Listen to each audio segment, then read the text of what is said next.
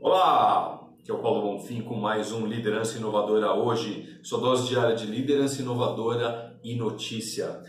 Hoje eu quero falar com vocês sobre uma notícia super interessante. Vocês sabiam que as empresas aéreas no mundo perdem aproximadamente, aliás, eles perdem mais de 25 milhões de bagagens todo ano?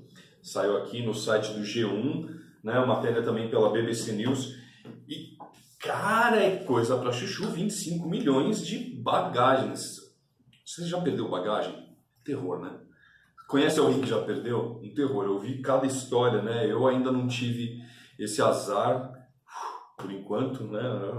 Quem sabe um dia, né? Porque a estatística é alta. Isso representa 16,6% das bagagens que são movimentadas, né? São movimentadas 150 milhões de bagagens e dessas 16% são perdidos. Você pode falar assim, poxa vida, Paulo, 16% não é muita coisa, né? Não, não é tanto assim, vai, vamos considerar 150 milhões, 25, né? O que, que é isso? Não é tanta coisa perto desse número. Mas é importante entender o que isso representa em grana. São gastos por conta desses extravios 3 bilhões de dólares por ano. Cara, é muita grana, muita grana. 3 bilhões de dólares. Né? Então nós estamos vendo várias companhias aéreas que têm diversos problemas e fecham. E você pode falar assim, ah, é a crise, é isso, é aquilo, mas e, e as coisas que podem ser resolvidas e não são? Né? Um dos comentários de que está uh, falando aqui é que muitos dos do, da forma de controlar as bagagens é feito em papel e caneta. Muitas empresas aéreas ainda fazem isso, trabalham isso. E o que, que isso tem a ver com você?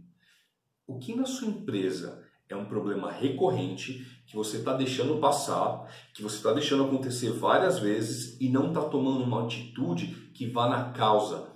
Você pensa assim, ah, não tem tanto problema, né? Dentre tudo que a gente faz, é pouca coisa. Mas uma dessa talvez não sejam 3 bilhões, mas talvez seja 100 mil no faturamento de um milhão talvez seja um milhão um faturamento de 10 milhões, em perdas. Em perdas.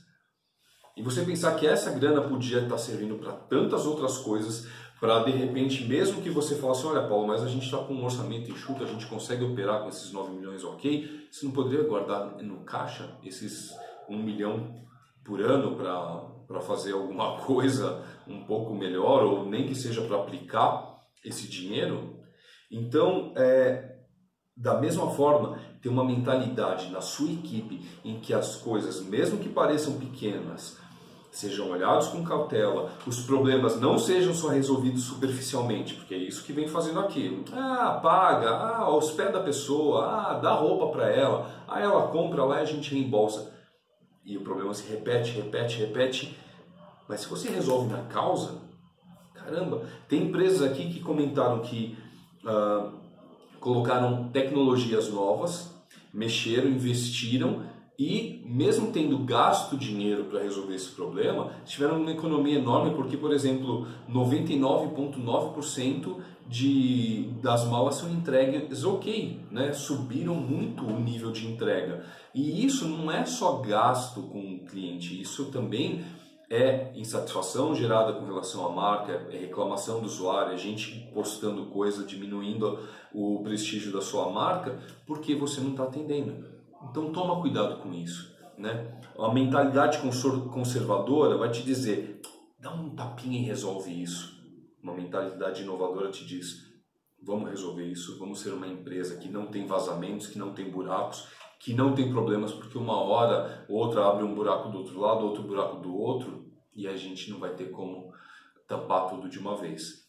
Resolve o que você pode, quando pode, enquanto pode, para sua empresa, para o seu negócio, para sua equipe, ter o melhor desempenho, o melhor resultado que você merece. Tá ok? Se você gostou desse vídeo, compartilha com as pessoas, comenta, curte e se você quiser comentar alguma coisa em particular, manda uma mensagem para mim, eu vou adorar bater um papo contigo, tá bom? Esse foi o Liderança Inovadora de hoje. Amanhã tem mais notícias comentadas com essa pegada de trazer para o lado da liderança e para o lado que serve para você e para sua empresa, tá ok? Obrigado por assistir, um grande abraço, até amanhã.